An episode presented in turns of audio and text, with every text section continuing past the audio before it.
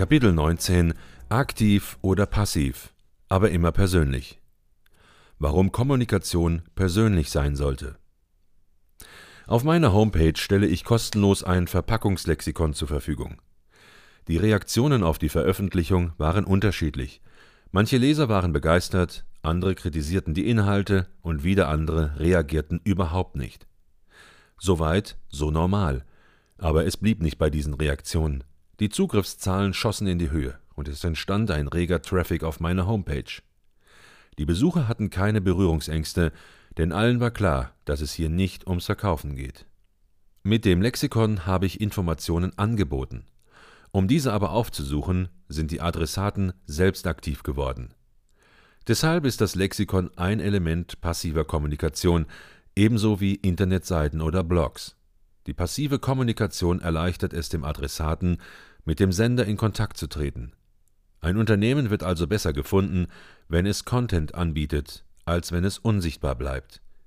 Und wenn dieser angebotene Content für den Kunden auch noch attraktiv ist, wächst die Wahrscheinlichkeit, dass der Anbieter nicht nur gefunden, sondern auch weiterempfohlen wird. So auch in meinem Fall. Das Verpackungslexikon hat meine Bekanntheit sehr gesteigert. Wenig später habe ich bei Xing eine Diskussionsgruppe für Verpackungsfolien gegründet und deren Moderation übernommen, wodurch ich mich in den einschlägigen Kreisen als Experte positionierte. Noch weiter verstärkt hat sich dieser Effekt, als ich dann eine Printausgabe des Verpackungslexikons herausgegeben habe. Diese habe ich verteilt mit dem Anschreiben auf vielfache Nachfrage ist das Verpackungslexikon jetzt als Printausgabe erhältlich. Und obwohl der Band genau die gleichen Inhalte versammelte wie die Homepage, habe ich damit meinen Expertenstatus noch weiter gefestigt. Der dritte Baustein nach dem Lexikon und der Xing-Gruppe war das Verpackungsverzeichnis. Dafür habe ich online die wichtigsten Adressen der Verpackungsbranche versammelt, einschließlich derer meiner Mitbewerber. Dadurch signalisierte ich ganz klar, dass ich mir das leisten konnte. Ich vermittelte den Eindruck, meine Position sei derart gefestigt, dass ich keine Angst vor dem Wettbewerb zu haben brauchte. Der Vorteil der passiven Kommunikation, wenn man es schlau anstellt, ist es ein sich selbst verstärkendes System. Nachdem ich diese Elemente aufgebaut hatte, konnte ich mit den Bausteinen spielen. Ich habe alle Seiten untereinander verlinkt. So steht etwa im Lexikon wenn Sie mehr zu diesem Thema wissen wollen, besuchen Sie unsere Xing-Diskussionsgruppe. Und in der Gruppe konnte ich wiederum auf das Lexikon verweisen. Wenn jemand grundsätzlich an meinen Inhalten interessiert ist, dann wird er für jeden neuen Querverweis dankbar sein. Der Trick dabei ist, die User auch auf Randbereiche aufmerksam zu machen. Verlinke ich dabei meine Seite nicht nur mit eigenen, sondern auch mit externen, aus Kundensicht unabhängigen Portalen, dann hat der Kunde, wenn er sich im Netz durchklickt, noch stärker das Gefühl, genau das zu finden, was er gesucht hat. Das gilt auch für den Fall, dass die externen Portale ebenfalls mir gehören. Um auf meine eigene Geschichte zurückzukommen, nachdem ich dieses System der gegenseitigen Verweise aufgebaut hatte, brauchte ich nur noch ein Schwungrad, um dieses anzutreiben. Dazu dienen Blogs, Newsletter oder die Suchmaschinenoptimierung. Ich wies also potenzielle Kunden auf die Elemente meiner passiven Kommunikationsstrategie hin und lud sie ein, sich an den Diskussionen zu beteiligen. Es gibt Anbieter im Internet, die vergleichbare Systeme zu Verkaufszwecken nutzen. Zunächst versenden sie ein paar Häppchen kostenlose Informationen. Nach einer Woche erhalten die Empfänger den Hinweis auf ein E-Book mit weiterführenden Informationen, das für einen symbolischen Preis erhältlich ist. Die Hemmschwelle, zuzugreifen, ist also sehr gering. Dann folgt eine Mail mit dem Hinweis auf ein etwas teureres Produkt, und wer dieses erwirbt, erhält ein Angebot für einen kostenpflichtigen wöchentlichen Abo-Dienst. In diesem Abo-Dienst werden auch die übrigen Produkte sowie Seminare und Coachings des Absenders beworben. Ein solches System nennt sich Cross-Selling. In diesem Fall wird es kommerziell eingesetzt. Ich hingegen habe auf diese Weise meine Reputation gestärkt und es funktioniert sensationell. Denn auch wenn Cross-Selling an und für sich nichts bahnbrechend Neues ist, wer sich mit Pre-Sales Marketing bereits vor dem Verkauf darauf vorbereitet, hat beim Verkauf selbst definitiv die besseren Karten. Das Schwungrad antreiben. Wenn das Netz aus passiven Angeboten steht, kann man aktiv auf den Kunden zugehen und ihn in das System einbinden. Doch jede Kontaktaufnahme benötigt einen Anlass. Ich will verkaufen ist kein besonders gelungener Aufhänger. Viel besser kommt es beim Kunden an, wenn er eine Mail bekommt mit dem Hinweis, viele unserer Kunden sind in der Xing-Gruppe Verpackungsfolien aktiv. Möchten Sie nicht auch mitmachen? Ziel einer solchen aktiven Kommunikation ist der kontinuierliche Kontakt zum Kunden, um eine Beziehung aufzubauen. Dem Empfänger fällt nicht auf, dass er regelmäßig angesprochen wird. Wenn die Mails aber aus irgendeinem Grund ausbleiben, wird er dies sofort bemerken. Das ist vergleichbar mit einem Zeitschriftenabo, das man aus irgendeinem Grund einmal gekündigt hat. Nach einer Weile vermisst man in der Regel die Zeitschrift. Ich würde mir als Leser wünschen, dass fünf oder sechs Monate nach einer Kündigung ein Schreiben kommt mit der Nachfrage, ob ich nicht wieder abonnieren möchte. Dem Schreiben sollte ein kostenloses Probeheft beiliegen, ganz im Sinne des Gebens, nicht Nehmens. Doch diese aktive Beziehungspflege praktizieren nur wenige Zeitschriften. Allenfalls kommt das Angebot für ein Schnupperabo. Dann fürchte ich, wieder in ein Abo reinzustolpern, ohne es wirklich zu wollen. Ein kostenloses Probeheft hingegen würde mich anregen, zu überdenken, ob ich die Zeitschrift nicht doch wieder beziehen möchte. Ebenso wenig nachvollziehbar ist in meinen Augen die Unterteilung in Alt- und Neukunden. Wenn ich in mein Stammlokal gehe, bin ich Kunde. Wenn ich es nach dem Essen verlasse, bin ich dann nicht mehr Kunde des Lokals? Niemand würde sagen, ärgerlich, diesen Kunden habe ich jetzt verloren. Ich bin kein Ex-Kunde, sondern allenfalls ein derzeit nicht kaufender Kunde. Dass eine Pause eintritt, nachdem ein Geschäft abgeschlossen wurde, ist völlig normal, aber durch die Einteilung in Alt- und Neukunden behandelt man den Kunden so, als wäre er ab einem bestimmten Zeitpunkt kein Kunde mehr, mit verheerenden Folgen für die Unternehmen. Um auf das Beispiel mit der Zeitschrift zurückzukommen, es gab einen Grund, warum ich das Abo gekündigt hatte. Vielleicht hatte ich keine Zeit zu lesen und die Zeitschriften stapelten sich, oder die Artikel eines bestimmten Redakteurs ärgerten mich. Oder ich hatte gerade kein Geld oder die Zulieferung funktionierte nicht. Die Gründe für eine Kündigung können vielfältig sein und manchmal sind sie gar nicht der Rede wert. Werden die Menschen gefragt, warum sie die Zeitschrift abbestellt haben, antworten die meisten nicht, weil es zu aufwendig ist. Würde aber ein Kontakt bestehen bleiben, wäre es viel leichter, den Kunden zurückzugewinnen.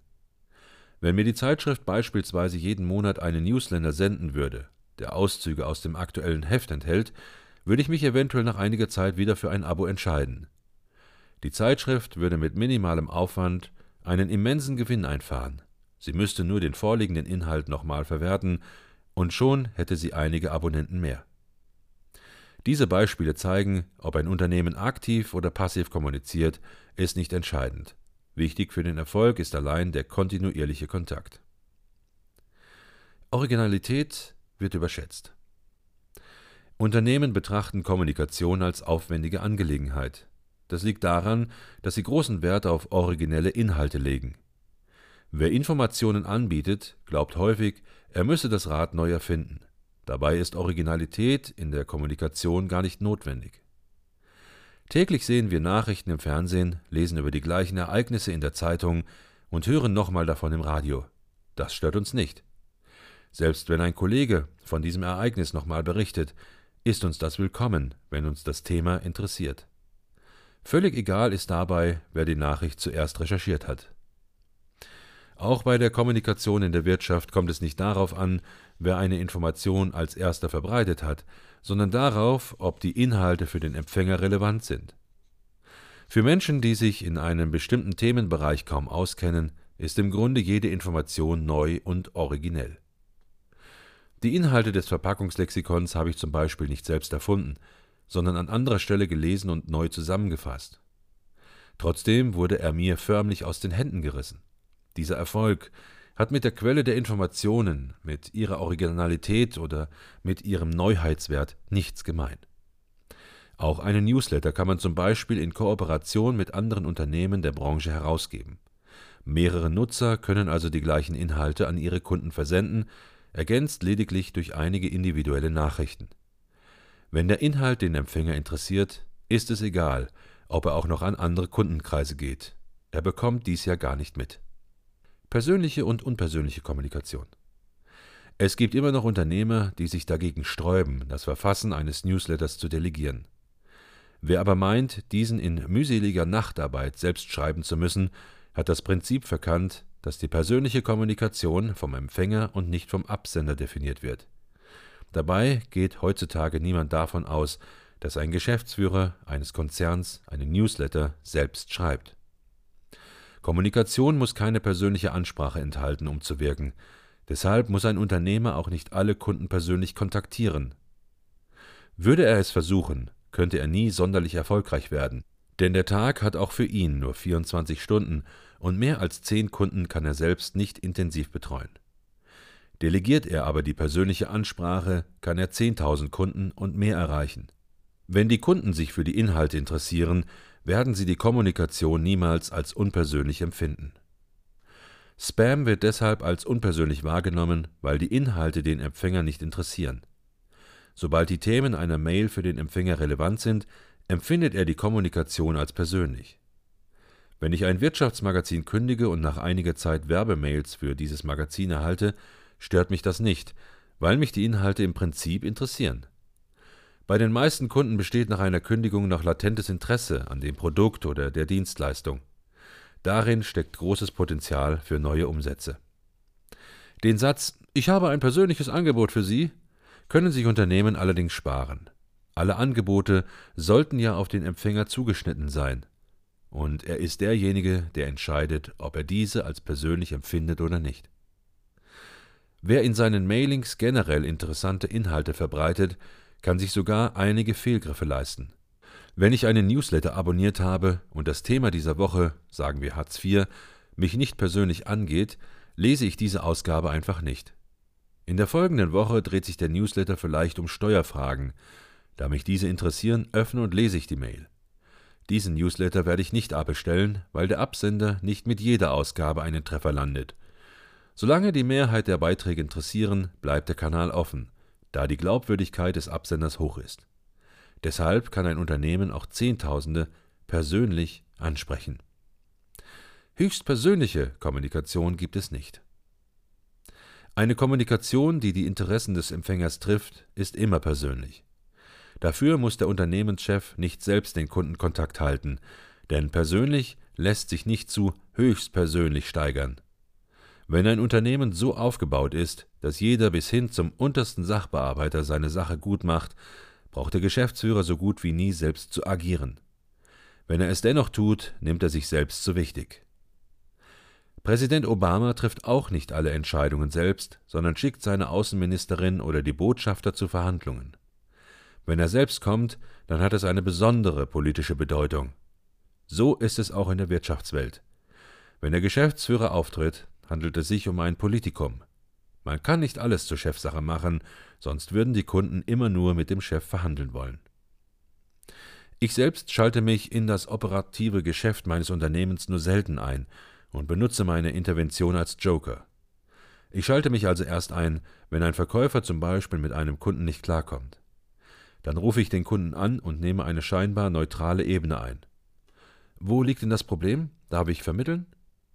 Ich betone sogar, Sie kennen mich ja. Können Sie mir das Problem noch einmal schildern? So spiele ich die Rolle eines Mediators zwischen den Kunden und meinem Verkäufer, obwohl ich objektiv natürlich auf der Seite meines Verkäufers bin. Meistens wiederholt der Kunde dann, was mir der Käufer schon erzählt hat. Dann hake ich nach. Das weiß ich schon, aber wo liegt denn nun wirklich das Problem? Häufig kommt der Kunde dann auf den Punkt, an dem die Kommunikation nicht funktioniert hat. Und einmal angesprochen, lässt er sich locker beseitigen. Ich kläre dann die Angelegenheit, steuere aber die Kommunikation zurück zum Verkäufer. Nachdem wir das Missverständnis ausgeräumt haben, lassen Sie sie mich bitte wieder mit dem Verkäufer verbinden, um die Einzelheiten zu klären. Damit betone ich meine Rolle als neutraler Vermittler, der sich nicht in die einzelnen Verhandlungen einmischt. Denn als Chef kann ich meine Souveränität nur erhalten, wenn ich nicht jedes Mal dem Sachbearbeiter hinterher telefoniere. Sonst wäre ich bald der Obersachbearbeiter, statt meinen eigenen Job zu machen. Chefs dürfen sich nicht in fremde Angelegenheiten einmischen. Eine aktive und persönliche Kommunikation ist ausreichend und garantiert auch Erfolg im Geschäftsleben.